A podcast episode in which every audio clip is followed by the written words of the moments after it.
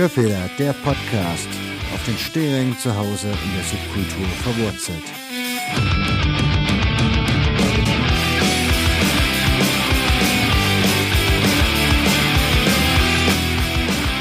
Und hier ist der Mann, der seine Klamotten wild neben dem Bett statt im Schrank hortet. Ihr Gastgeber Niki Kassner.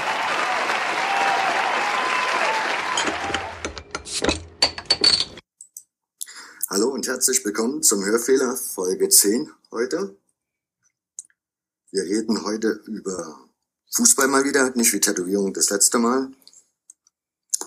Aber bevor wir so richtig einsteigen und ich auch meinen Gast verrate, den ich heute habe, möchte ich mich noch bedanken bei zwei Spendern. Das ist einmal die Maike und einmal Jörg, der einen Dauerauftrag eingerichtet hat und die mir beide eigentlich schon mehr oder weniger direkt einspringen konnten bei einer bisschen technischen Arbeit. Von daher Dankeschön an die Spender. Und dann soll es eigentlich auch schon losgehen, ohne lange Einleitung. Mein heutiger Gast ist Blocker, betreibt den Blog Rot und Weiß, ist leidenschaftlicher Fan von Offenbach, von den Offenbacher Kickers, ist dort ein Allesfahrer und Mitautor des Buches 111 Gründe, warum er Kickers Offenbach zu lieben hat. Oder so ähnlich. Grüß dich, Markus. Hallo, grüß dich. Ja, ich habe ja gerade erwähnt, dass du ein Buch geschrieben oder mitgeschrieben hast. Ja. Erzähl mal was über das Buch. Ich nehme an, du bist die letzten Wochen ja doch ein bisschen im Trubel gewesen. Ja, das waren ganz interessante und ereignisreiche Wochen. Das Buch ist im Mai, also letzten Monat, rausgekommen. Ähm, das Ganze habe ich äh, dem Blog zu verdanken, den du eben schon erwähnt hast, den ich seit drei Jahren schreibe äh, über Kickers Offenbach, aber So auch. kurz erst, kommt mir schon länger vor. Nee, sind drei Jahre, waren jetzt im Mai genau drei Jahre. Und Herzlichen äh, Glückwunsch nachträglich. Dankeschön. Ähm, den habe ich praktisch angefangen, wie der OFC damals in die Regionalliga zwangsabgestiegen ist. Das war ja so ein markanter Punkt in der Vereinsgeschichte und ähm, ich schreibe da relativ regelmäßig über den, äh, über den OFC, aber auch über andere äh, Themen, die mit Fußball zusammenhängen, mal ein bisschen über Literatur oder eben auch über andere Vereine. So haben wir uns ja auch kennengelernt, wie ich im vorletzten Jahr war das, glaube ich, gell, oder im letzten, wie ich bei Im dir in Neunkirchen war und dann auch so ein bisschen eure ganzen schönen Aktionen mit begleiten durfte im Blog, äh, die ihr gemacht habt, um eurer Borussia aus der Patsche zu helfen. Ähm, das Buch kam im Endeffekt dann, äh, ein Ergebnis des Blogs, weil es eben von einem Berliner Verlag, dem Schwarzkopf und Schwarzkopf Verlag, eine Serie gibt, äh, die sich 111 Gründe XY zu lieben nennt. Äh, das gibt's über verschiedene Fußballvereine, das gibt's über Rockstars etc.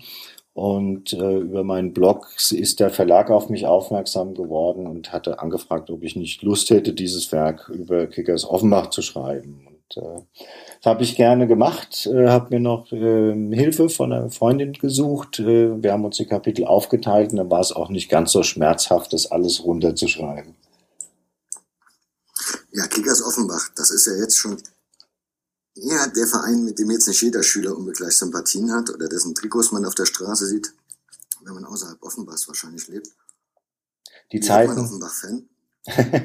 Am besten, indem man in Offenbach aufwächst. Es ist ähm, bei mir jetzt auch schon eine ganze Zeit lang her. Äh, ich bin 1973 zum ersten Mal ins Stadion gegangen, da war ich acht Jahre alt.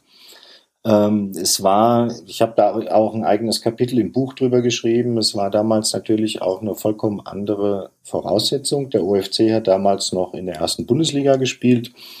Ähm, es gab im Fernsehen keine ständigen Live-Übertragungen, also selbst Europapokalspiele ist eigentlich, hat man angefangen mit dem Halbfinale äh, zu übertragen, wenn dann eben eine deutsche Mannschaft mit dabei war. Und äh, insofern war natürlich diese Verbundenheit zu dem äh, Anführungszeichen Heimatverein wesentlich äh, stärker ausgeprägt als heute, wo die Kids jeden Verein, egal ob der jetzt in Deutschland oder in England oder in Spanien äh, spielt, eigentlich jederzeit auch live im Fernsehen schauen können. Und wir sind eben zu unseren Kickers ins Stadion gegangen, hat eben natürlich auch geholfen, dass die, äh, dass der Verein damals erstklassig war. Wir haben gegen die Bayern gespielt, wir haben gegen Mönchengladbach gespielt und all gegen diese äh, namhaften Gegner. Ein Jahr nachdem ich angefangen habe, ins Stadion zu gehen, ist Otto Rehagel Trainer geworden. Also da war schon einiges geboten da in seiner Zeit auf dem Biberer Berg.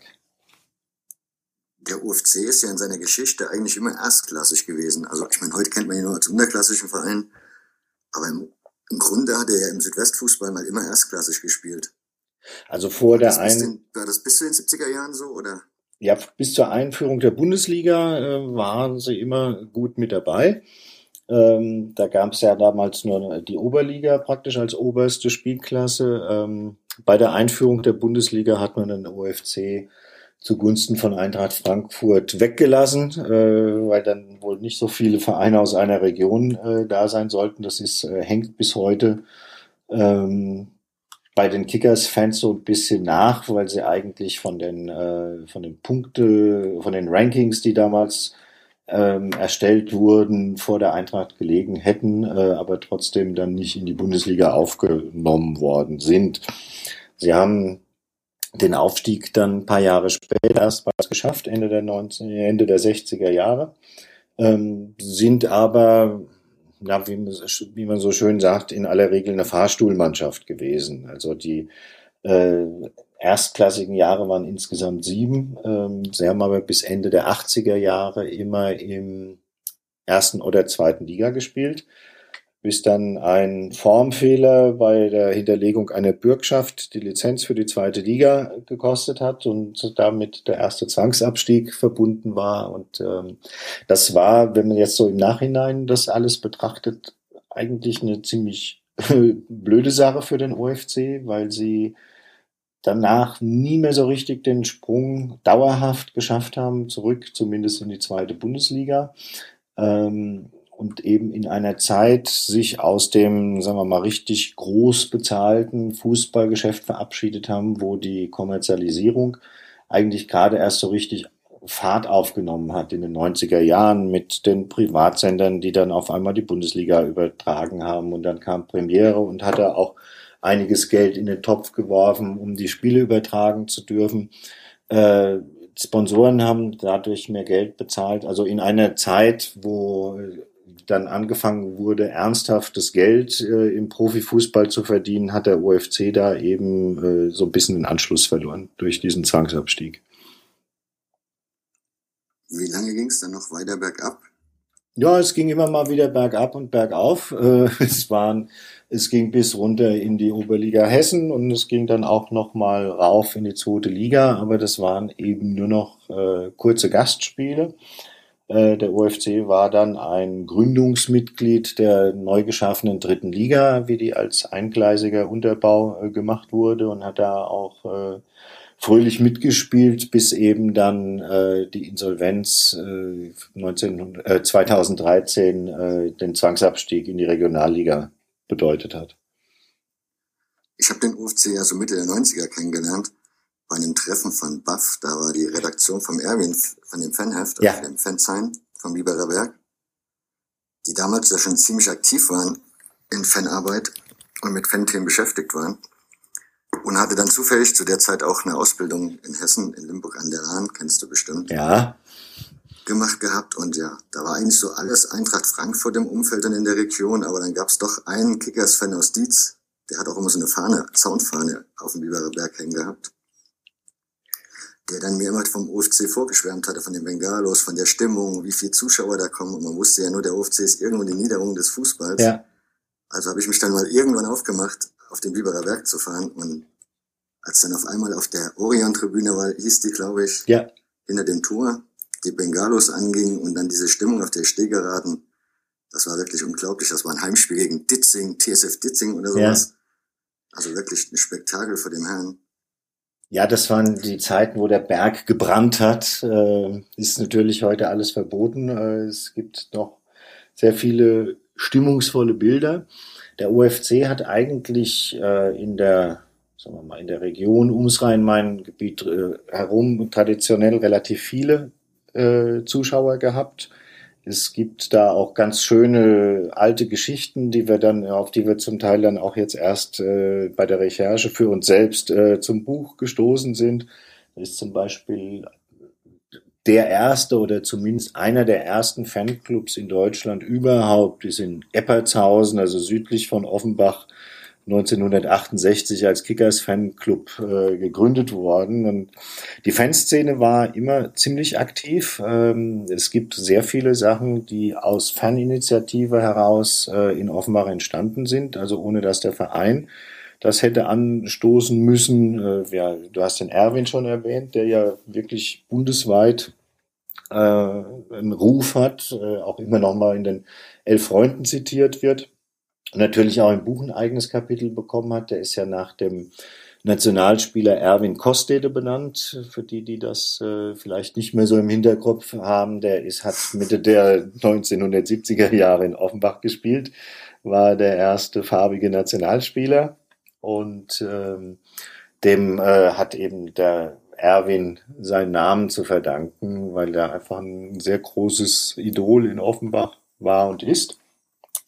Ähm, wir haben ein Fanmuseum, also auch wirklich ein Museum mit Trikots. Ja, woher kommt die Bindung so zu dermaßen von dem von der Stadt zu dem Verein oder von den eher von den Leuten in der Stadt zu dem Verein? Ähm, das waren damals bestimmt zehn, also locker 10.000 Zuschauer. Ja. Das war echt irgendein interessantes Regionalligaspiel. Ja. Es ähm, ist in der, in der Hinsicht natürlich immer ein großer Vorteil, wenn du als Stadt nicht allzu viel zu bieten hast. Wir haben das, wir sehen das ja immer wieder bei, bei Städten, also selbst wenn du die, äh, die Bayern, glaube ich, als Beispiel nimmst, ich habe vor einiger Zeit mal eine Statistik gelesen, ich habe die Zahl nicht mehr genau im Kopf, aber wie hoch der Anteil der Leute ist, die von außerhalb zu den Spielen nach München kommen. Also dass wirklich, äh, je attraktiver die Städte sind und je mehr Freizeitangebot äh, da auch herrscht, natürlich eine enorme Konkurrenz entsteht, sei es durch andere Sportvereine, sei es durch Kultur, Theater, Konzerte etc., was es alles so gibt. Ähm, da hat Offenbach auch das eine oder andere äh, zu bieten, kann sich aber natürlich nicht vergleichen mit Städten wie München oder Hamburg oder Köln oder einer Stadt, die nördlich des Mainz gelegen ist, äh, so dass natürlich, da glaube ich, dass einer der Gründe ist, warum die Leute traditionell in Offenbach halt zu Fußball gegangen sind. Wie ist. Ja, aber der Biberer Berg ist ja auch ein bisschen oberhalb gelegen von der Stadt. Ich habe selber von der Stadt noch nie wirklich viel gesehen. Was ist denn Offenbach für eine Stadt? Was macht die Stadt aus oder was hat die Stadt groß gemacht?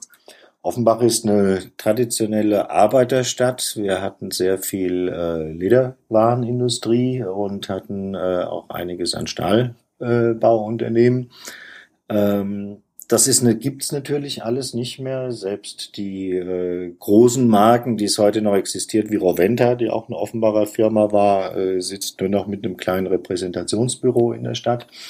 Ähm, du hattest dann eben ähnlich wie im Ruhrgebiet oder bei euch äh, im, im Saarland eben so diesen klassischen Umbruch, dass die alten Jobs äh, verloren gegangen sind ähm, ging einher mit einer sehr hohen äh, Zuwandererquote, die wir in der Stadt haben. Und da wir eben im, im Schatten von Frankfurt gelegen sind, also wir sind, das ist ja schon fast sprichwörtlich zu nehmen, es sind also von mir zu Hause bis in die Innenstadt nach Frankfurt sind es äh, fünf S-Bahn-Stationen, also das ist in manchen Frankfurter Stadtteilen äh, bist du weiter entfernt vom Zentrum. Ähm, das ist für Offenbach eigentlich viel mehr Fluch als Segen, weil ähm, natürlich sich kaum eine Notwendigkeit ergibt, ähm, bestimmte Angebote in der Offenbacher Innenstadt äh, zu haben, weil die Leute einfach viel zu schnell in Frankfurt sind. Und äh, insofern hat das äh, für Offenbach immer ein bisschen äh, ja, Nachteile mit sich gebracht, äh, so nah an, an, der, an der großen Stadt dran zu sein. Im Moment wandelt sich das ein bisschen, weil jetzt die, also die Europäische Zentralbank siehst du von Offenbach aus in ihrer vollen Größe. Da werden im Moment am Main neue ähm, Wohnanlagen gebaut, äh, jetzt nicht sicher ausschließlich äh, für Mitarbeiter der EZB, aber natürlich auch in der Hoffnung, einfach weil das so nah aneinander gelegen ist, dass da der ein oder andere finanzkräftigere Mensch jetzt zu, äh, künftig auch äh, nach Offenbach zieht, statt äh, in Frankfurt sich eine noch wesentlich teurere Bleibe zu, zu äh, besorgen.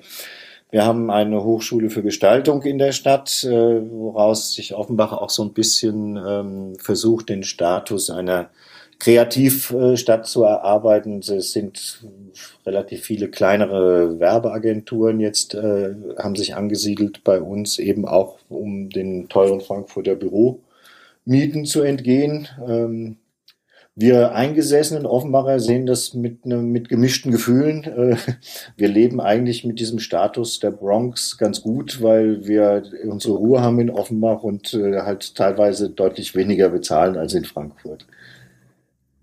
Kommen wir nochmal zurück zum Stadion. Der Biberer Berg ist ja umgebaut worden oder neu gebaut Ja. worden, mehr oder weniger.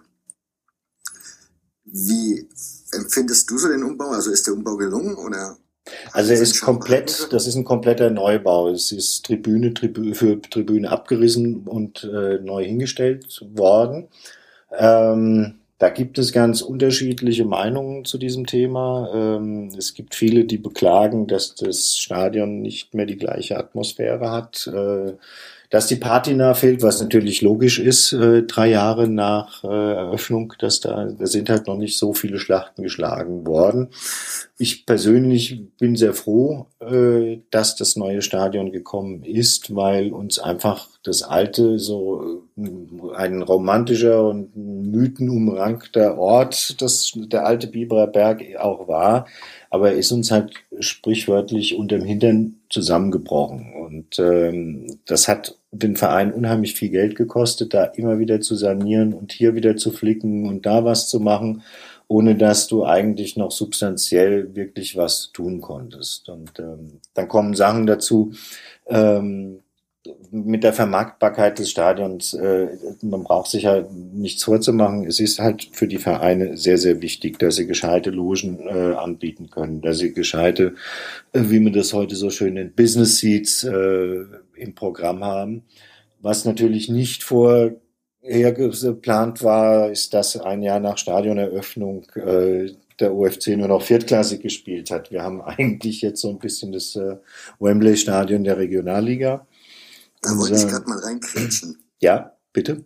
Weil da hast du mit dem Blocken ja mehr oder weniger auch angefangen, die Zeit, oder? Ja. Die Regionalliga hast du ja dann kennengelernt.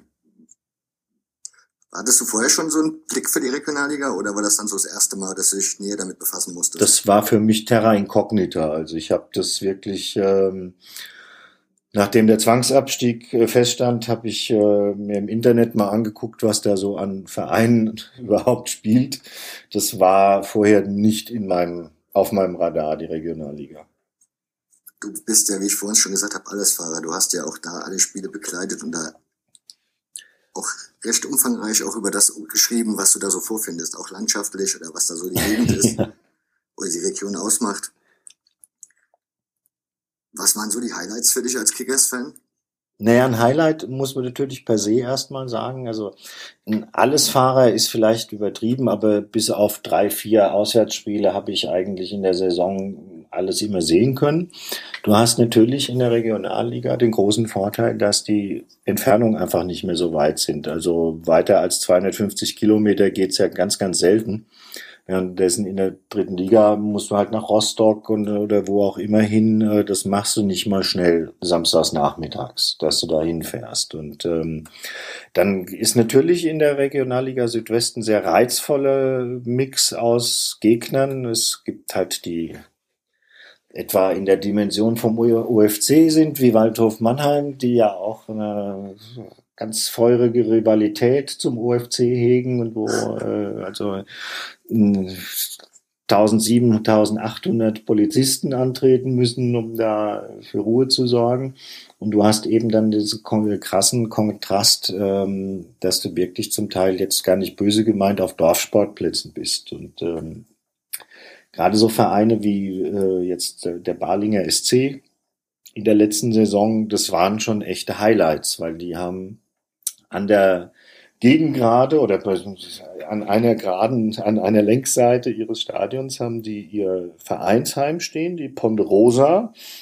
Und ähm, da sind, da werden Würstchen verkauft und da sind Getränkestände, da kannst du eine Flasche Wein direkt am Spielfeld zu dir nehmen, zahlst neun Euro für. Es gibt vier oder fünf verschiedene Schnäpse, da zahlst du 1,50 Euro dafür.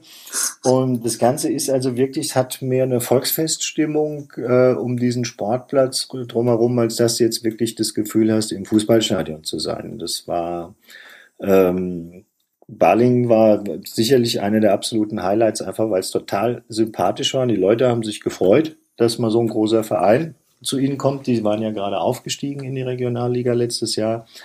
Wir haben da Ende November gespielt, es waren 25 Grad, das ist halt äh, da die Ecke um Freiburg ist mir auch vom, vom Petrus sehr wohlmeinend immer bedacht. Ähm, das Einzige, was halt sehr gestört hat an diesem Nachmittag, ist, dass wir da 4 zu 1 verloren haben. Wie hat die Kickers oder wie haben die, ja, wie haben die Kickers-Fans denn darauf reagiert, in die vierte Liga mitzugehen? Ähm, eigentlich sehr gut. Der Kickers-Fan ist ja Frust gewohnt. Und also niemand wird OFC-Fan, weil er seine Mannschaft immer gewinnen sehen will. Ähm, und es gab eigentlich nach der, nach dem Zwangsabstieg wieder so diese klassische jetzt erst recht Stimmung. Und es wurden dann, ich habe die genauen Zahlen nicht mehr im, im Kopf, aber es wurden knapp 3000 Dauerkarten gleich für die erste Regionalliga. Saison verkauft, obwohl eigentlich gar niemand äh, am Anfang richtig wusste, mit welcher Mannschaft äh, wir da antreten sollen. Die hatten ja nur wenige Wochen Zeit. Eh überrascht, ne? In ja. der Personalentscheidung. Die, ähm, das war eine, das war eine Blind, das war eigentlich ein Blind Date. Die haben ein Casting gemacht, äh, wo sie dann Spieler mittrainieren lassen haben und haben innerhalb von weniger Tagen oder Wochen dann äh, da eine neue Truppe zusammenstellen müssen, weil eben nach dem Zwangsabstieg praktisch keiner der Ver Spieler einen Vertrag für die vierte Liga hatte und äh, die meisten Spieler einfach auch zu teuer gewesen wären. Und das war, das hat man mit Hoffen und Bangen dann beobachtet, was diese Truppe zu leisten imstande ist. Sie sind im ersten Jahr äh, Achter geworden, was für mich eine ganz hervorragende Platzierung war. Ich hätte eigentlich befürchtet, dass wir da gegen Abstieg spielen in der ersten Regionalligasaison. Einfach weil eben die Truppe so bunt und neu zusammengewürfelt war.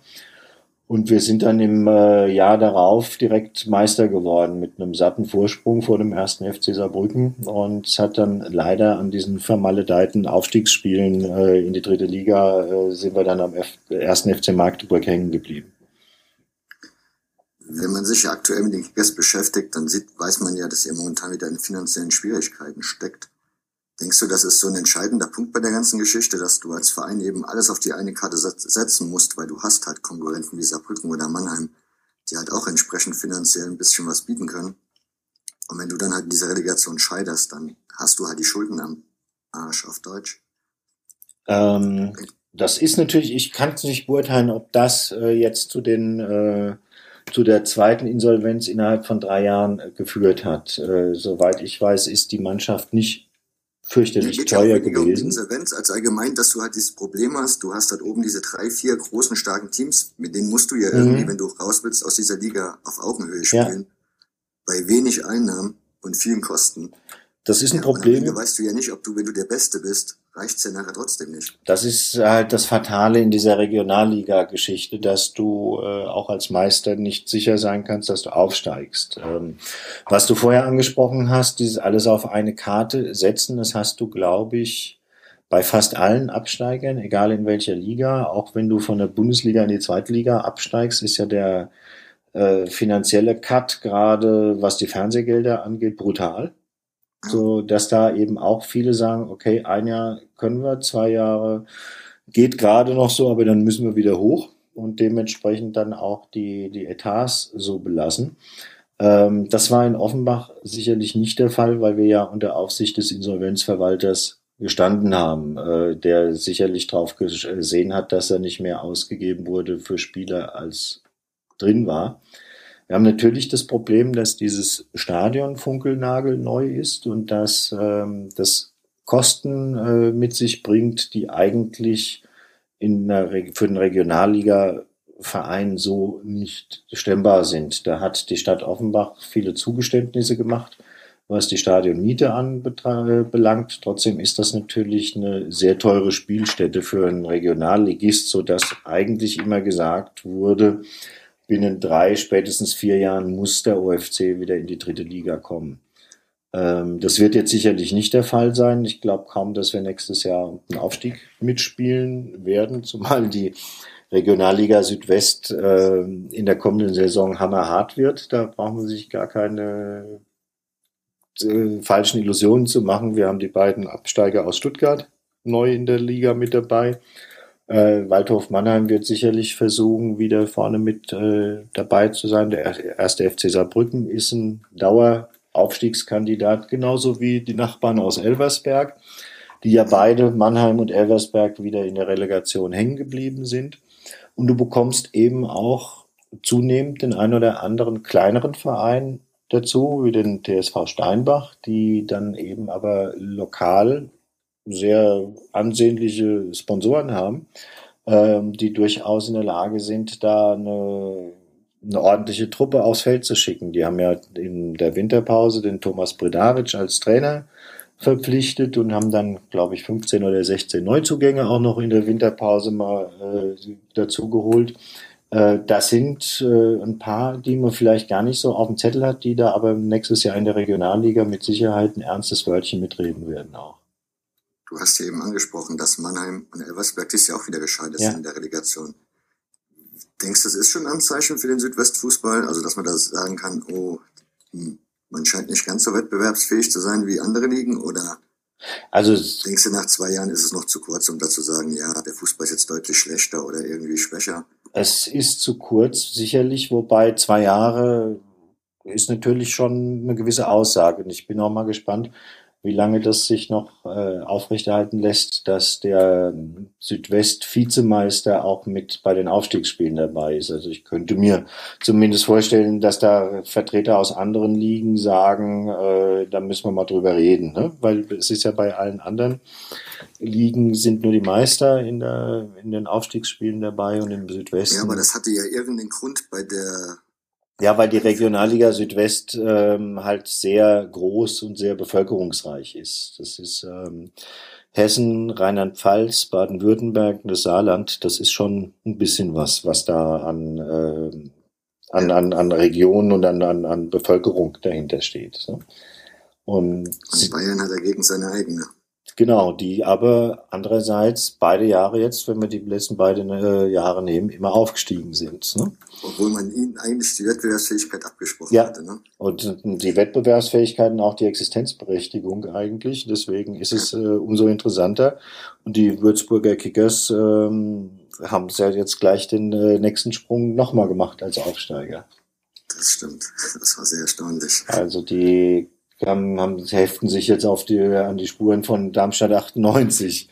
Wir haben halt auch da in Würzburg wieder den Vorteil, dass sie eben vor Ort Unternehmen haben, die sagen, okay, wir stecken da Geld in den Verein rein und sehen zu, dass wir da in, in andere Gefilde kommen. Das haben wir in Offenbach so nicht.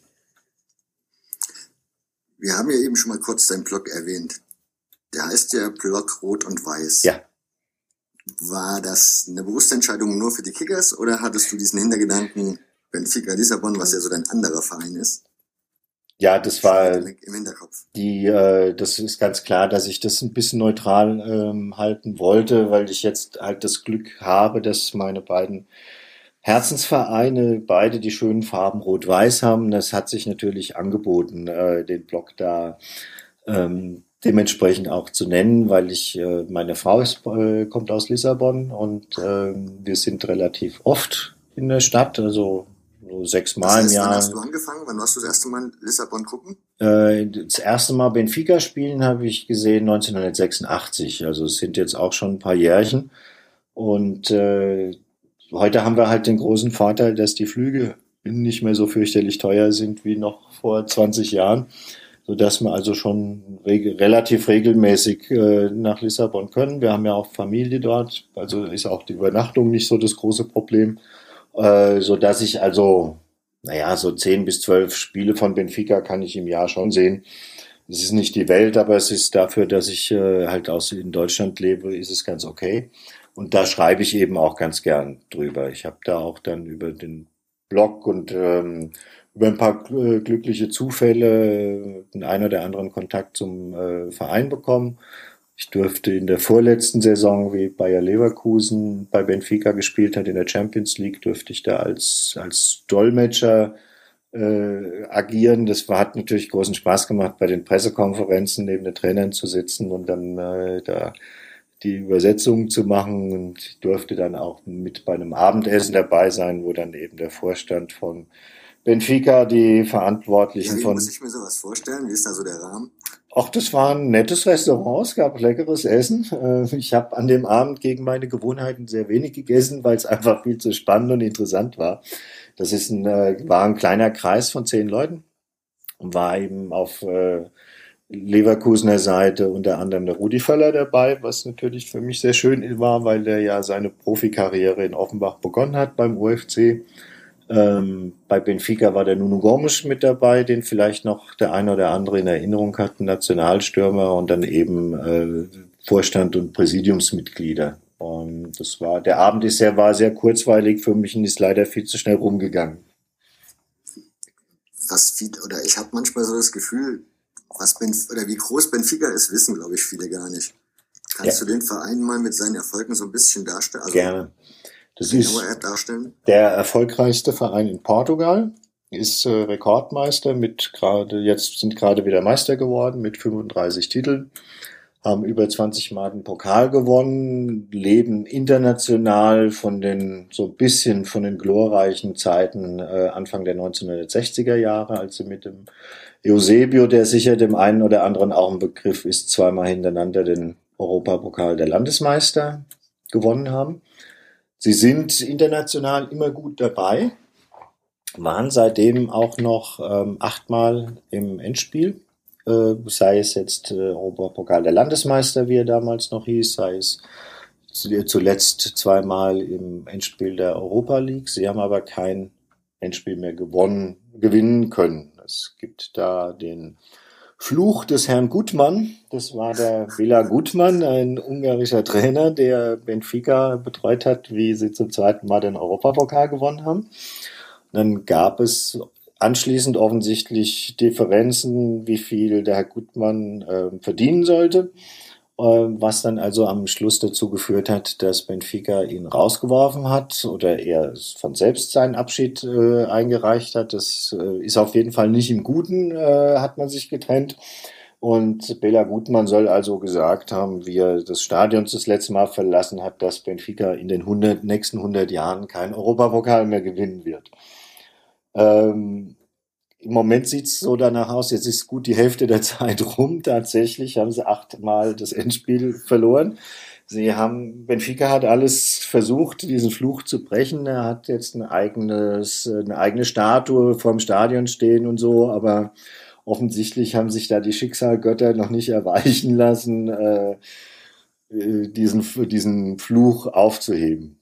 Ähm, ist, wie gesagt, ein sehr großer Verein für portugiesische Verhältnisse. Der, Wie, hat- wie hast du denn den vorgefunden? Also du bist ja dann das erste Mal zu so einem Spiel gegangen und ich, ja, wie war's? ja, das war natürlich unvorstellbar. Die haben ja damals. hattest du, hattest du für dich schon Vorstellungen vorher? Also hattest du dir Nö. überlegt, hm, wenn ich da hingehe, so Nö. und so oder so? Ich bin zum ersten Mal mehr oder weniger zufällig äh, nach Lissabon gekommen durch einen Freund, dessen Eltern damals äh, in Lissabon gearbeitet haben. Und ähm, das war damals hat es für mich eigentlich eine ganz neue Dimension an Fußball mit sich gebracht. Benfica hat ja damals noch im alten Stadion gespielt. Äh, Das war das größte Stadion in Europa mit 120.000 Plätzen. Und ähm, ich habe dann zwei, drei Jahre später habe ich es das erste Mal wirklich bis auf den letzten Platz ausverkauft erleben dürfen. Das ist schon eine, das ist eine unvorstellbare Atmosphäre, die da in diesem Kessel äh, geherrscht hat. Äh, das war schon, das, das gab's. Das Leipziger Zentralstadion mit 100.000 erlebt. Ja. Das war auch. Ja, es ist, äh, es ist schwer in Worte zu fassen, äh, was Ja. man da, was man da empfindet. Vor allen Dingen, wenn es, das war dann auch dran- von der Dramaturgie nicht zu überbieten. Das war damals das Rückspiel im Europapokal der Landesmeister und Benfica hatte das Hinspiel 2 zu 1 bei Olympique Marseille verloren und hat dann in der 88. Minute das 1 zu 0 gemacht, was ja dann gereicht hat, um ins Endspiel zu kommen. Äh, das war schon ein ganz besonderer Moment, wie das Tor gefallen ist. Da kriege ich heute noch Gänsehaut, wenn ich dran denke. Ähm, Sie haben in Benfica hat das Problem in Portugal, das Land ist halt nicht so groß und ist auch wirtschaftlich ja ziemlich gebeutelt. Das heißt, sie sind, was Sponsorenverträge angeht, was Fernsehgelder angeht, äh, überhaupt nicht äh, konkurrenzfähig mit Vereinen aus Deutschland oder England oder Italien oder Spanien, wo halt ganz andere Summen erwirtschaftet werden müssen. Das heißt, sie sind zum einen darauf angewiesen, ähm, sehr gut zu scouten, was sie tun. Sie haben ja die, äh, die müssen eben jedes Jahr äh, wie man so schön sagt, billig kaufen und äh, teuer verkaufen. Äh, das jüngste Beispiel ist jetzt ja gerade der Renato Sanchez, der zum FC Bayern geht für 35 Millionen, der erst 18 Jahre alt ist, das ist ein Eigengewächs von Benfica. Ähm, sind aber traditionell haben sie auch äh, wirklich hervorragendes Scouting-System in, in Südamerika, also in Brasilien oder in Uruguay oder in Argentinien. Ähm, ich glaube, alleine in den letzten fünf Jahren, da möchte ich jetzt aber nichts Falsches sagen, aber ich glaube, es waren um die 300 Millionen, die sie da an Transferüberschuss erwirtschaftet haben. Und äh, darauf sind sie einfach angewiesen, weil sie es eben über, über Marketing oder über äh, Fernsehgelder nicht reinbekommen können. Was mich interessieren würde, ist so ein Spielbesuch, so ein Spieltag. Wie ist, wie ist der anders in Portugal? Also stell mir das dort schon ein bisschen anders vor, auch was das Rahmenprogramm angeht das Kulinarische etc.? Es ist mittlerweile gar nicht mehr so anders. Die, ähm, Benfica hat ja ein neues Stadion gebaut hm. zur Europameisterschaft 2004 und ähm, da drin sind die, die Verpflegungsstände da gibt's halt keine Bratwurst, da gibt's dann ein, äh, ein Schnitzelbrötchen, aber ich sag mal, das ist genauso schlecht von der Qualität wie das, was du in den meisten großen Stadien hier in Deutschland auch hast. Ähm, es ist, äh, gibt vor dem Stadion gibt's eben noch so diese klassischen äh, Imbissbuden. Da gibt's wie gesagt, sehr viel, in, oder in, in Lissabon ist das sehr populär, dass du ein Brötchen aufschneidest und dann sind, gibt's eben Schnitzel, die in einer schönen dicken Soße liegen mit ein paar Zwiebelchen dazu und das kommt dann in das Brötchen rein. Ähm, ansonsten äh, wird sehr viel Bier getrunken vor dem Spiel. Ähm, ja, kommt der Fan spät zum Spiel? Ja. Oder? Also das Stadion ähm, füllt sich eigentlich so richtig erst vor zehn Minuten vor Spielbeginn. Ja, wie ist das eigentlich so im Vergleich? Also kann man sich die Eintrittskarte locker leisten oder ist eher ein teurer Spaß für den durchschnittlichen? Naja, ähm, billig ist es nicht. Die, ähm, es ist in Portugal so, dass du als äh, Mitglied ähm, enorme Vergünstigungen hast. Also du sowohl bei den Dauerkarten, also das heißt, um Dauerkarten kaufen zu können, musst du sowieso Mitglied sein. Das bekommst du sonst gar nicht. Ähm, aber auch wenn du eben Tagestickets kaufst, zahlen die Mitglieder in der Regel nur die Hälfte des Preises. Ähm, das hat eben auch mit äh, als Grund, warum die Vereine in, in Portugal so mitgliederstark sind. Benfica war ja bis zum letzten Jahr der mitgliederstärkste Fußballverein der Welt und äh, ist jetzt aktuell, waren damit auch im Guinness-Buch und ähm, ist jetzt äh, aktuell von den Bayern überholt worden. Die ja auch so ein, wahrscheinlich, wie ich das aus der Ferne verstehe, äh, eben das Problem haben, dass äh, Tickets Mangelwaren sind und deswegen viele vorsorglich schon mal Vereinsmitglied werden, damit sie überhaupt eine Chance haben, noch an, an Eintrittskarten dran zu kommen. Ähm, die Karten, du, du, zahlst als Mitglied 150 Euro im, im Jahr Beitrag und bekommst dann äh, Dauerkarten ab, ich glaube, 85 oder 90 Euro für die Saison. Also das geht, das ist überschaubar, aber es ist natürlich. Ja, aber wie ist denn, weil wenn ich an Portugal denke, dann denke ich irgendwie so an Jugendarbeitslosigkeit. Ja. Dann denke ich mir nicht, dass da die dicke Kohle da ist. Von daher denke ich mir, ja, Deswegen, Was bedeutet für die der Fußball dort? Ähm, er bedeutet sehr viel. Portugal ist ein Fußballland. Es gibt nach wie vor drei Tageszeitungen in Portugal, die sieben Tage die Woche erscheinen und sich ausschließlich mit Fußball beschäftigen.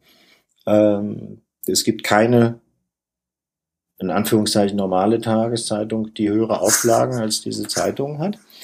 Äh, was ja in, in Zeiten von Internet und äh, 500 Fernsehsendern schon ein relativ äh, klares Statement ist, dass, äh, wie wichtig das ist.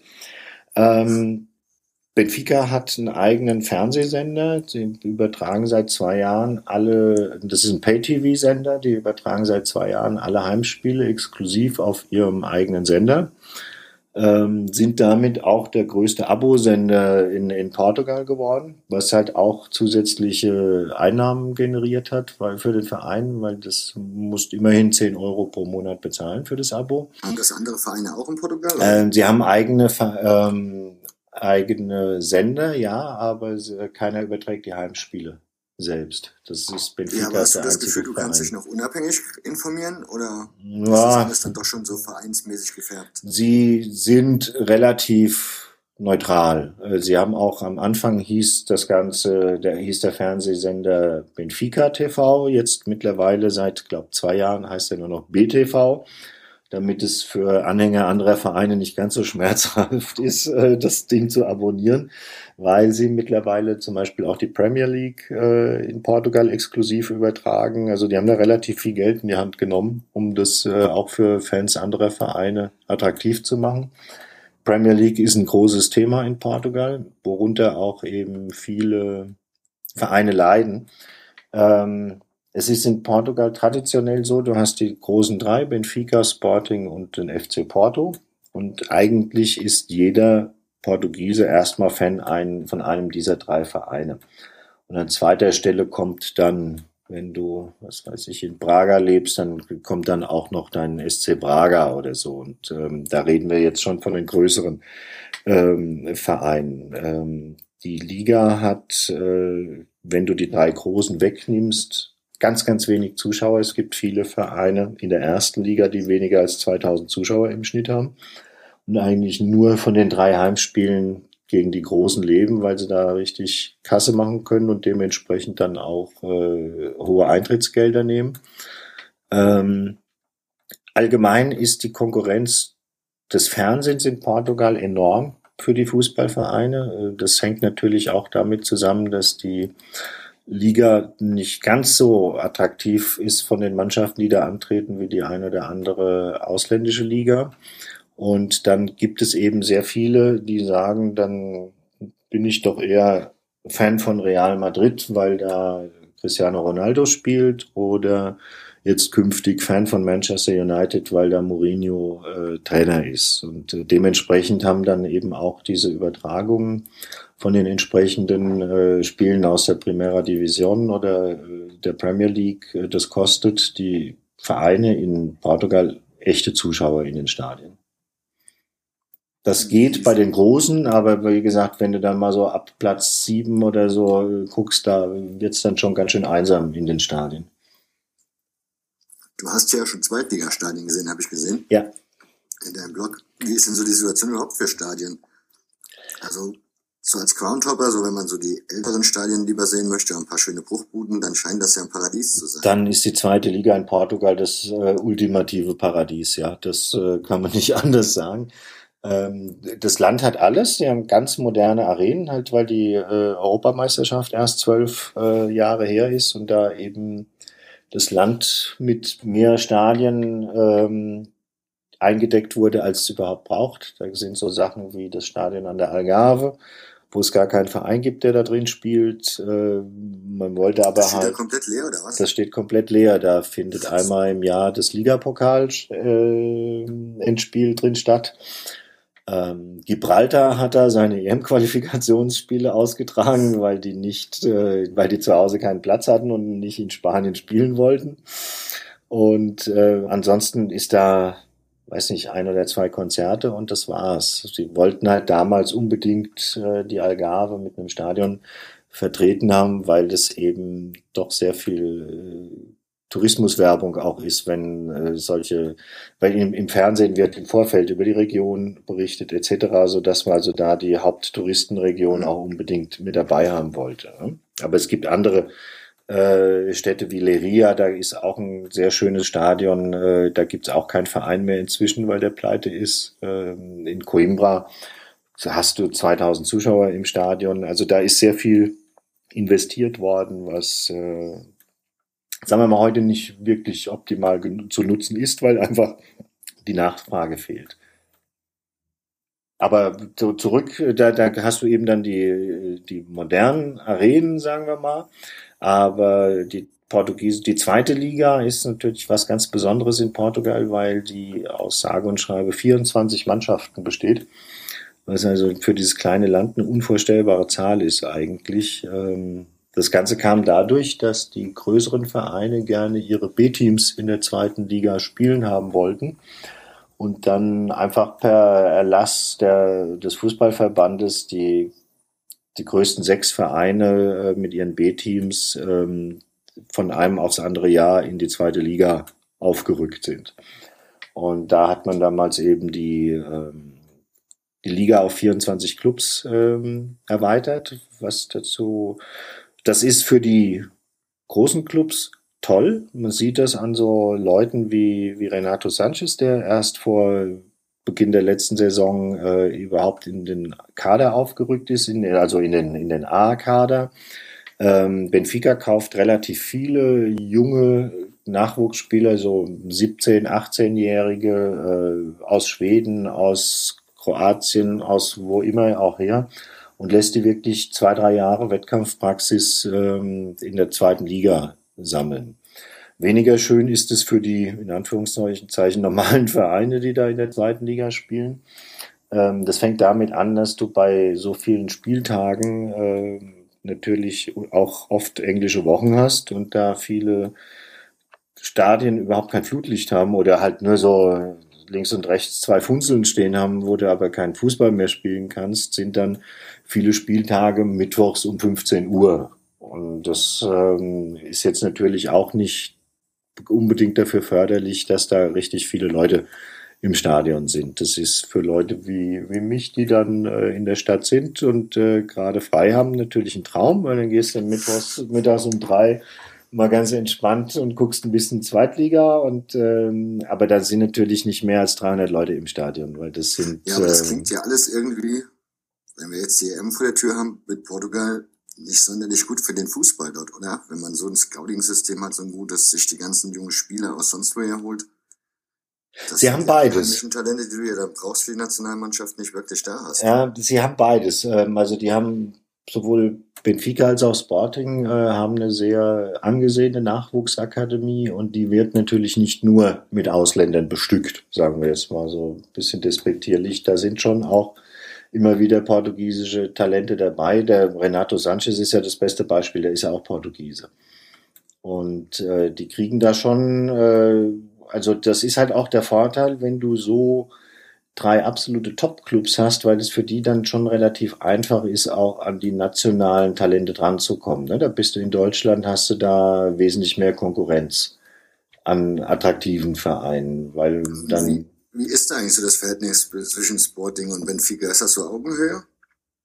Ähm, nee, eigentlich nicht. Also jetzt bin ich nicht, sehe ich das natürlich auch durch die Vereinsbrille, aber Benfica ist der wesentlich erfolgreichere Verein und ist auch der deutlich größere Verein, was äh, Zuschauerinteresse und so angeht. Ähm, Sporting war zuletzt Meister 2002, also es ist schon jetzt auch ein bisschen äh, her haben sehr viel getan und sind auch finanziell sehr ins Risiko gegangen, um äh, da wieder äh, ja mal endlich mal wieder Meister zu werden. Unter anderem haben sie Benfica den Trainer abspenstig gemacht, der sechs Jahre lang bei Benfica Trainer war und der äh, dann letztes Jahr zu Sporting gewechselt ist, was natürlich ähm, für keine große Heiterkeit äh, bei den Benfica-Fans gesorgt hat. Also der hat auch, glaube ich, monatelang dann unter Polizeischutz gestanden und wäre fast Meister geworden. Das hat sich erst am letzten Spieltag entschieden. Das war natürlich dann eine der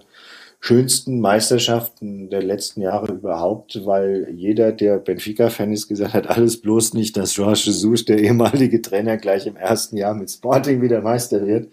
Insofern war das dann also nicht nur die Freude, ähm, dass Benfica Meister geworden ist, sondern eben auch die besondere Genugtuung, dass Sporting mit dem Jorge Jesus nicht Meister geworden ist. Ich habe im Vorfeld hatte ich eine Frage, also hatte ich fragen lassen, für Fragen zu diesem Gespräch, also Leute gefragt. Und da habe ich eine Frage gestellt bekommen, wie das bei dir ist mit deiner Fansozialisation, weil, wenn ich das richtig sehe auf deinem Blog, du bist ja ein Sitzplatzbesucher, wenn ich das richtig sehe. Mittlerweile ja. Ganz genau. Und ich, mich würde mal interessieren, wie bist du sozialisiert im Fußball? Also du bist ja schon relativ früh da gewesen. Ich meine, da gab es dann die Rocker, dann gab es diese Fanclubs, wo mancher Fanclub kannst du auch in Anführungsstriche setzen, ja. weil die waren eher berühmt berüchtigt. Und der UFC mit seiner großen Stehplatztribüne, ich nehme an, ja, Erzähl mal ein bisschen was über diese Zeit, wie du so ein bisschen sozialisiert wurdest. Also ich habe ganz klassisch äh, hinter dem Tor auf der Stehtribüne angefangen. Offenbach hat ja diese Besonderheit, dass die Gegengerade äh, ausschließlich Stehplätze sind und das auch schon seit den 50er Jahren überdacht, was also schon ein sehr großer Komfort für Stehplätze sind, die ja in der Regel äh, nur hinter den Toren noch zu finden sind und gerade in all älteren äh, Stadien auch gerne unüberdacht sind. Ähm, da habe ich angefangen, weil ich mich damals auf diese große Tribüne gar nicht getraut hätte, wie ich zehn war oder so. Und so langsam ähm, erobert man sich dann äh, diese Tribüne für sich äh, vom Rand und versucht dann da immer weiter in die Mitte zu äh, kommen, bevor man da, bis man dann irgendwann mitten im Fahnenmeer gestanden hat, wie das früher in Offenbach genannt wurde, weil da ja unglaublich große Schwenkfahnen äh, noch im Stadion waren, bevor sich dann der, sagen wir mal, der internationale Trend dann mehr zu den Zaunfahnen gegangen ist. Und ähm, ich selbst war nie Mitglied in einem Fanclub, weil es da genügend gibt in, in Offenbach natürlich, aber ich habe, das hat eigentlich für mich auch nie so eine Notwendigkeit bestanden. Ich habe halt insofern den Vorteil, dass ich äh, mit dem Auto in zehn Minuten am Stadion bin. Also das ja, war jetzt. Bist du jemand, der mal alleine zum Fußball gegangen ist oder in größeren Gruppen? Nee, in kleineren Gruppen. Also es waren nur mit Schulkameraden oder ich, ganz genau. Das war aber meistens so ein Kreis von zwei bis fünf Leute. Und äh, das ist auch heute noch so, deswegen bin ich auch, ähm, ich bin bis zur vorletzten Saison habe ich noch auf der Waldemar Kleintribüne gestanden, auf dieser Gegengeraden. Und ähm, bin jetzt ja bei so einem, in einem Alter, wo auch die Freunde altern ja mit einem, Gott sei Dank, und äh, äh, ein sehr lieber Freund von mir, mit dem ich auch immer zu den Auswärtsspielen fahre, der hat ja so gesagt, weißt du was, ich muss auch im Job so viel stehen, ich mag die Kickers nicht mehr im Stehen sehen und ähm, ist dann auf den Sitzplatz gegangen. Das hat dann dazu geführt, dass wir uns dann ein Jahr lang immer äh, WhatsApp geschrieben haben während des Spiels und ich dann letzte Saison gesagt habe, gut, dann setze ich mich jetzt auf, das ist ja blöd. Und ähm, so dass ich jetzt also altersgerecht auch einen schönen Sitzplatz habe. Hat das deinen Blick auf den Fußball verändert, also auf das Spiel?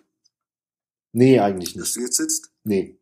Ähm, es ist jetzt im, in, in Offenbach auf der Haupttribüne nicht so, dass da überall Häppchen gereicht werden und so. Also da ist, ähm, ich sag mal, da wird halt nicht gesungen, aber ich sag mal, was so Kommentare und äh, Freud- und Leidbekundungen angeht, ist es gar nicht so wahnsinnig unterschiedlich von der Stehtribüne. Du hast ja auch Kontakte nach Leverkusen. Ja. Das ist ja eigentlich was, was auch wenige wissen, dass das eigentlich eine alte Fanfreundschaft ist, die es schon ziemlich lange auf dem Biberer Berg gibt. Ja, seit äh, 1980 gibt es diese Fanfreundschaft. Ähm, hat auch mal wieder mit unseren lieben Freunden von der Frankfurter Eintracht zu tun. Es gab ähm, ein Spiel Leverkusen gegen Frankfurt, bei dem ein Leverkusener Spieler einen Frankfurter relativ schwer verletzt hat. Und äh, Leverkusen hat dann im Pokal in diese in der gleichen Saison noch in Offenbach äh, gespielt und dann sind ähm, halt haben die Frankfurter gesagt, gut, dann fahren wir halt nach Offenbach und hauen den Leverkusen dann mal richtig aufs Maul. Und äh, worauf halt sind die Offenbacher dann die Leverkusener äh, in ihren Block geholt haben und dann haben sie wohl zusammen die Frankfurter verdroschen und dann seitdem schätzt man sich sehr gegenseitig. Ähm, es ist ganz interessant, dass das äh, auch von Leverkusener Seite durchaus noch gepflegt wird, obwohl wir ja jetzt für einen Verein, der regelmäßig in der Champions League spielt, äh, nicht mehr so brennend interessant äh, sind. Aber es fahren auch regelmäßig noch Busse von Offenbarer Fanclubs zu einzelnen Spielen nach Leverkusen. Äh, du siehst immer mal eins, zwei, drei Zaunfahnen von Leverkusenern im, im Stadion in Offenbach. Ähm, das gibt, das, dadurch bist du wahrscheinlich jetzt auch drauf gekommen, es gibt ja einen englischsprachigen äh, Leverkusen Podcast, der nennt sich The Neverkusen Podcast, Mhm. äh, in dem ich dann auch so in mehr oder weniger regelmäßigen Abständen immer mal was vom UFC berichten darf. Also das habe ich nicht gewusst. Ah, siehst du? Gut, dass wir drüber gesprochen haben. Richtig. Und äh, dies, also das wird schon noch äh, gepflegt. Das, äh, das ist natürlich ganz schön, dass das so viele Jahre gehalten hat. Aha. Und dann pflegst du ja noch ziemliche Kontakte zu Rot-Weiß Essen. Ja, das war bei mir Zufall. Ähm, das ist einfach ein, ein faszinierender Verein. Die haben halt auch äh, so jede Höhe und Tiefe durchgemacht. Äh, der hat man als Offenbacher durchaus. einem Offenbach noch nicht reicht. Genau. Die, also da, da sind erstaunlich viele Parallelen zwischen den ähm, beiden Vereinen. Davon ange, damit angefangen, dass die gleichen Jahre Bundesliga-Zugehörigkeiten hatten wie der UFC und ähm, halt auch eine sehr, sehr treue Anhängerschaft haben, aber auch irgendwie nicht mehr so richtig aus der Grütze rauskommen im Moment. Und ähm, das hat sich dann aber wirklich. Ja, aber auch dieselbe Stadiongeschichte, ne? Eigentlich sah das Stadion fast genauso aus. Ja. So vom Stil her, mit Ja. der fehlenden Tribüne auf der einen Seite. Das Georg-Melches-Stadion hat relativ den gleichen Ja. Flair gehabt, haben auch, waren auch sowohl der Biberer Berg als auch das Georg-Melches-Stadion äh, du, ähm, durchaus dafür bekannt, dass da Teile des Publikums sich durchaus gerne auch mal haut.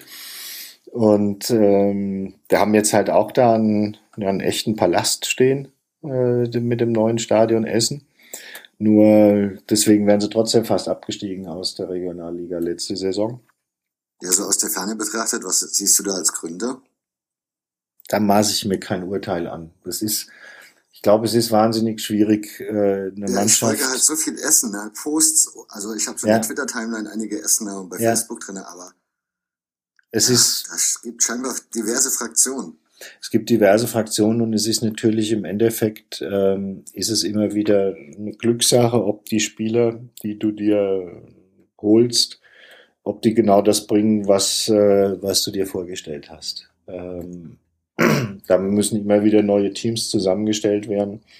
Ähm, da gehört schon, glaube ich, auch ein, eine gehörige Portion Glück dazu, dass du dann eine Mannschaft hast, die in sich auch harmoniert und, und dann auch mal über eine Zeit lang äh, wachsen kann, weil die müssen ja in dem Moment, wo es nicht läuft, personell ständig was tun oder nach Ende jeder Saison was tun, weil sie sonst wahrscheinlich äh, von den eigenen Fans mit Schimpf und Schande vom Hof gejagt würden. Und ähm, Der Verein kommt auch nicht zur Ruhe. Nee, und da ist halt doch relativ viel Geld, weil die im Verhältnis zu Offenbach bei allen Gemeinsamkeiten natürlich den Vorteil haben, dass die Stadt wesentlich größer ist. Offenbach hat 120.000 Einwohner, Essen hat, glaube ich, knapp 600.000 oder sogar über 600.000. Und da ist ja auch durchaus das ein oder andere namhafte Unternehmen ansässig in Essen, äh, was jetzt in Offenbach auch nicht gerade so der Fall ist, die dem Verein da schon auch finanziell anders unterstützen, äh, als es eben in, in, in Offenbach möglich ist.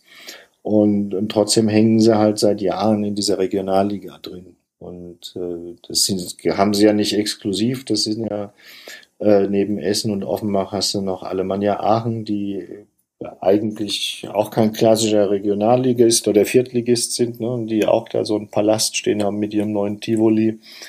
Ähm, da gibt's eben schon auch noch im Osten äh, den einen oder anderen Club, äh, der sich sicherlich auch nicht äh, in der Regionalliga so richtig zu Hause fühlt.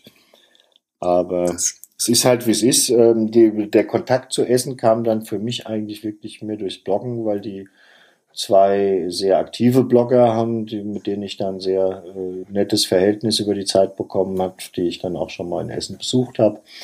Und äh, der eine von den beiden, der den im Schatten der Tribüne Blog schreibt, hat jetzt auch gerade die 111 Gründe, Rot-Weiß Essen zu lieben, äh, geschrieben. Also da hat man dann halt auch so relativ viele Berührungspunkte, wenn man das eine oder andere Jahr bloggt. ja, es wurde im Textilvergehen sehr gelobt, das Buch. Ja, das habe ich gesehen. Habe ich gesehen. Er hat da sehr schöne Sachen gemacht.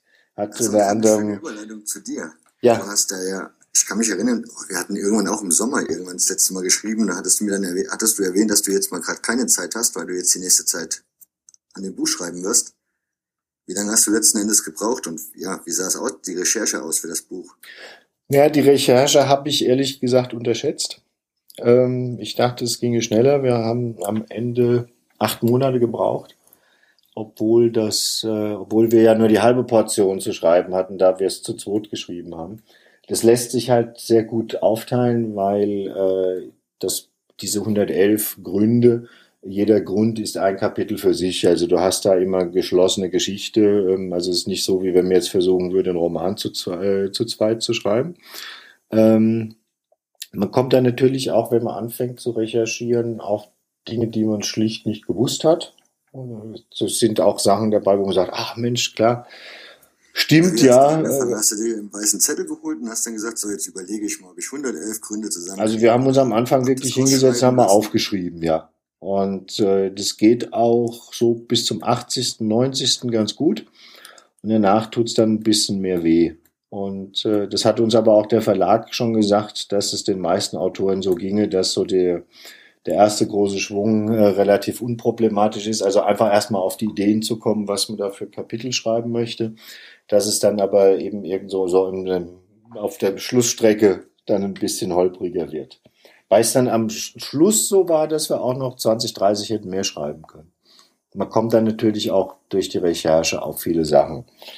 Wir haben eben versucht, eine Mischung zu machen, dass wir zum einen ein paar geschichtlich wichtige Dinge drin haben, wie die Vereinsgründung oder das erste Stadion, äh, natürlich den Pokalsieg oder die Vizemeisterschaften. Ähm, wir haben den ein oder anderen ehemaligen Spieler gewürdigt, Trainer ebenso, Funktionäre, aber wir wollten halt auch ähm, ein bisschen mit dem Drumrum was machen. Es gibt in Offenbach, haben wir vorhin schon drüber geschrieben, äh, gesprochen, sehr viele Faninitiativen, sei es jetzt der Erwin oder das Museum oder eine Mitfahrzentrale, die letztes Jahr entstanden ist.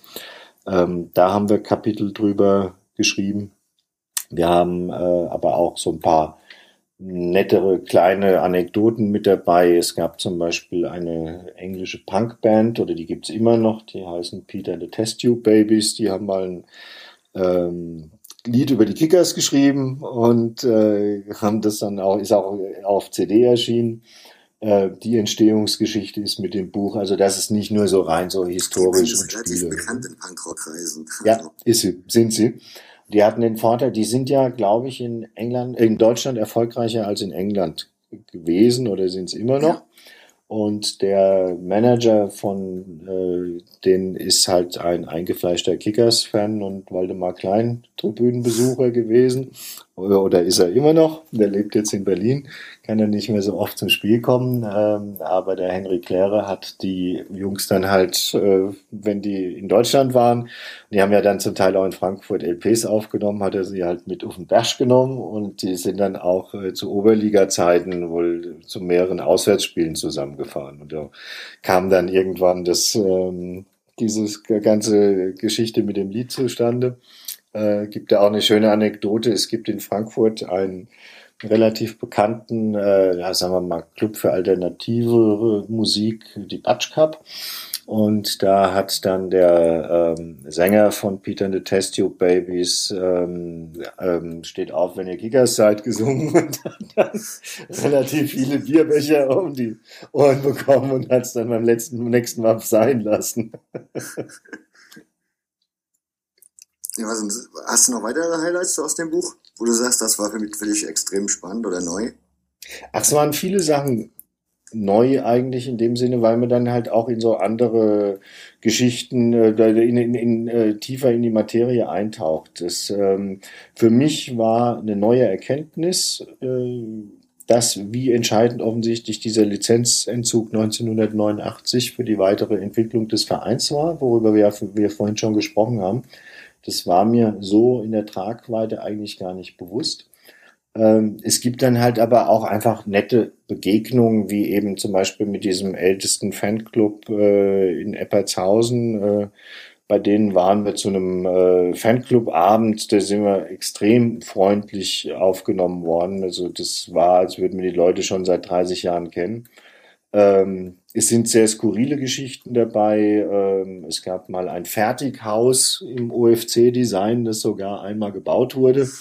das war sehr nett, da mit dem, dem zuständigen Herrn von dieser Baufirma mal drüber zu sprechen. Ähm, mir persönlich hat's, mich hat's auch sehr gefreut. Wir hatten in ähm, bis vorletztes Jahr einen Stürmer, den Christian Kappek, der sehr beliebt war in Offenbach. Äh, das war sehr schön. Und der hat einen, sein, sein linker Arm ist halt ganz tätowiert und ich habe dann ein Kapitel nur über seine Tätowierungen eigentlich geschrieben. Das war sehr schön, da auch mal mit dem Capo, der hat sich ja relativ viel Zeit genommen, obwohl er nicht mehr beim das ein UFC spielt. Bild, was du da in dem Blog oben drin hast. Das war der, das ist der Capo, der da den, äh, seinen Arm mit der Milchstraße.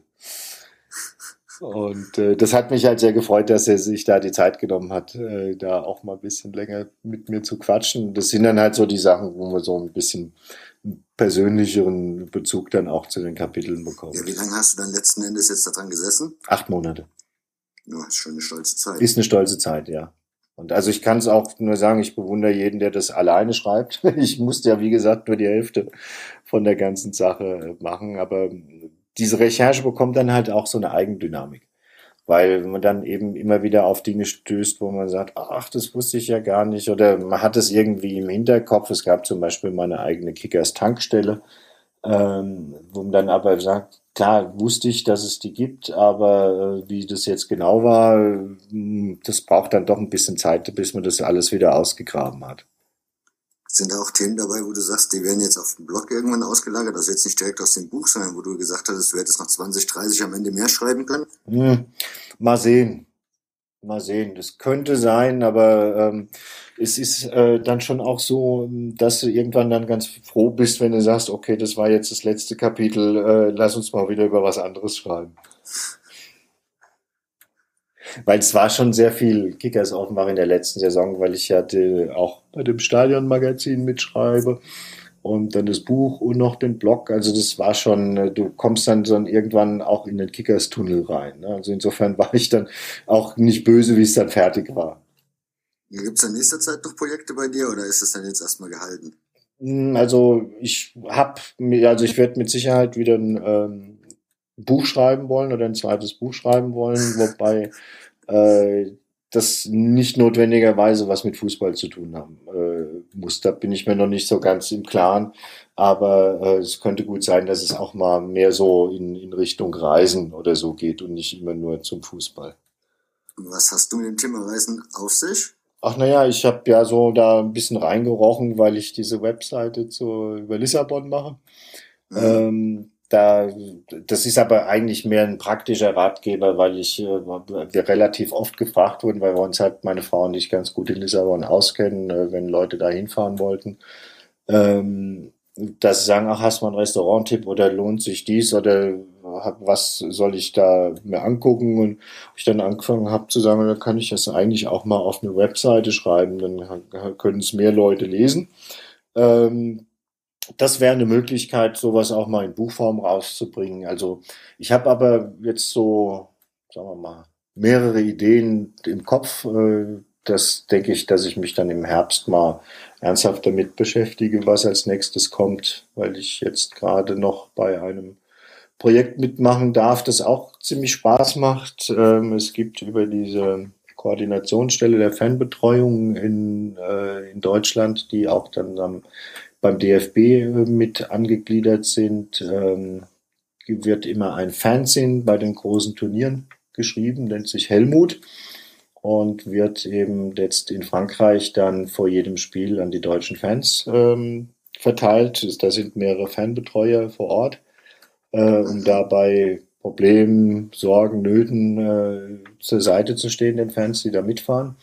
Und sie haben dann eben einen Infostand immer in jeder Stadt, wo, wo die Nationalmannschaft spielt und haben da auch immer das, die frische Ausgabe vom, vom Helmut mit dabei. Da darf ich dieses Jahr mitschreiben. Das macht großen Spaß, weil es dann ähm, eben um Gegnervorstellungen geht oder äh, eben auch wir schreiben immer was über den Heimatverein, der eigentlich in dem Stadion spielt. Ähm, ich krieg so eine eigene, habe so eine eigene Kolumne, weil ich ja nicht vor Ort in Frankreich bin und mache dann berichte dann immer so ein bisschen aus der Heimat, äh, was gerade wie gerade die Stimmung ist. Äh, das macht relativ viel Spaß, ist aber auch zeitaufwendig, so dass also bis äh, bis da, das Turnier jetzt zu Ende ist, bin ich gut beschäftigt.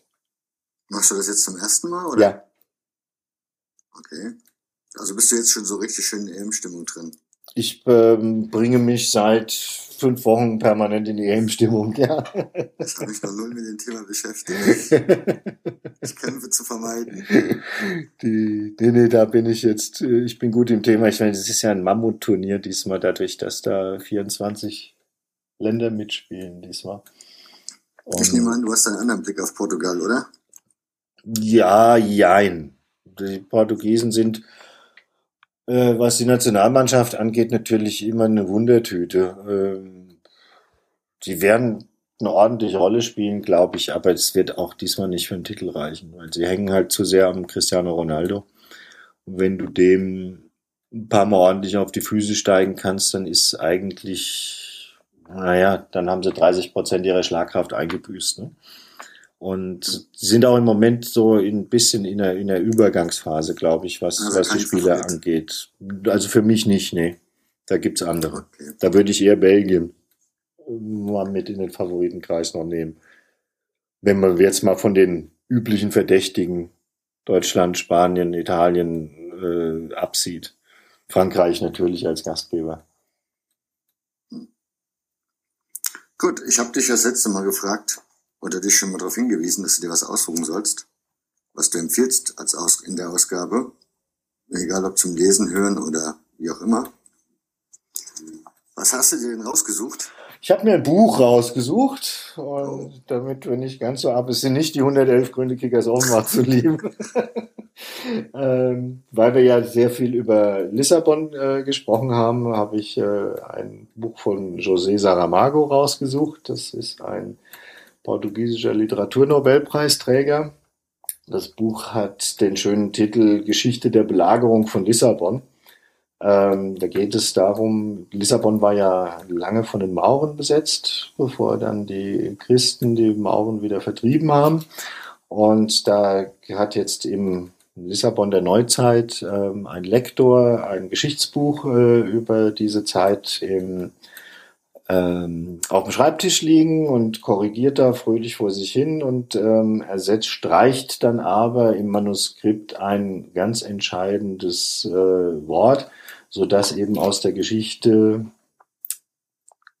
der, ähm, das sind die, ähm, jetzt muss ich Moment, jetzt muss ich mich mal kurz sammeln, ähm, die Mauren äh, oder die äh, christlichen Krieger sind äh, von verschiedenen Seiten unterstützt worden und ähm, der Lektor streicht die Passage, dass diese Unterstützung gekommen ist und äh, somit hat dann eben das Buch seinen Ausgangspunkt darin, äh, wie sich die Geschichte entwickelt hätte, wenn die Mauren äh, im 12. Jahrhundert nicht aus Lissabon vertrieben worden sind. Sind äh, sind ein faszinierendes Gedankenspiel, äh, wie die Geschichte hätte weitergehen können und ähm, ist insofern auch äh, natürlich ein sehr philosophisches Buch, äh, weil es im Endeffekt darum auch geht, was passiert, wenn man Nein statt Ja sagt. Ne? Weil das ja Kommt man auch schnell in da. das Thema rein? Bitte? Nö. Kommt man, Nein, nein, nein. Belegt ist, kommt man da relativ schnell rein, das Buch? Das ist ein, äh, das kannst du gut lesen. Ja. Der Saramago kann ausgesprochen gut erzählen. Und das findest du beim Amazon. Davon würde ich stark ausgehen, ja. Ist, ich habe die Ausgabe, die ich hier habe, ist bei Rowold erschienen. Okay, ich muss ja gucken, den Link. Gut. Habe ich notiert, werde ich in den Shownotes dann auch nochmal verlinken. Könnt ihr dann euch noch weiter in das Buch reinlesen oder es bestellen, wenn ihr wollt. Ja, Markus, ich würde sagen, kommen wir so langsam zum Schluss. Oder Ja. haben wir noch ein Thema, was, ich, was wir vergessen haben? Ich wüsste nicht, ich glaube, wir haben eigentlich das Elend dieser Welt ausführlich besprochen. Das sind deine Vereine. ja, ich, kann ja- dir ist das ich Thema ja nicht fremd. So haben wir ja auch übereinander zueinander gefunden. Das stimmt. Ja, das stimmt. Über das Leid. Ja. Gut.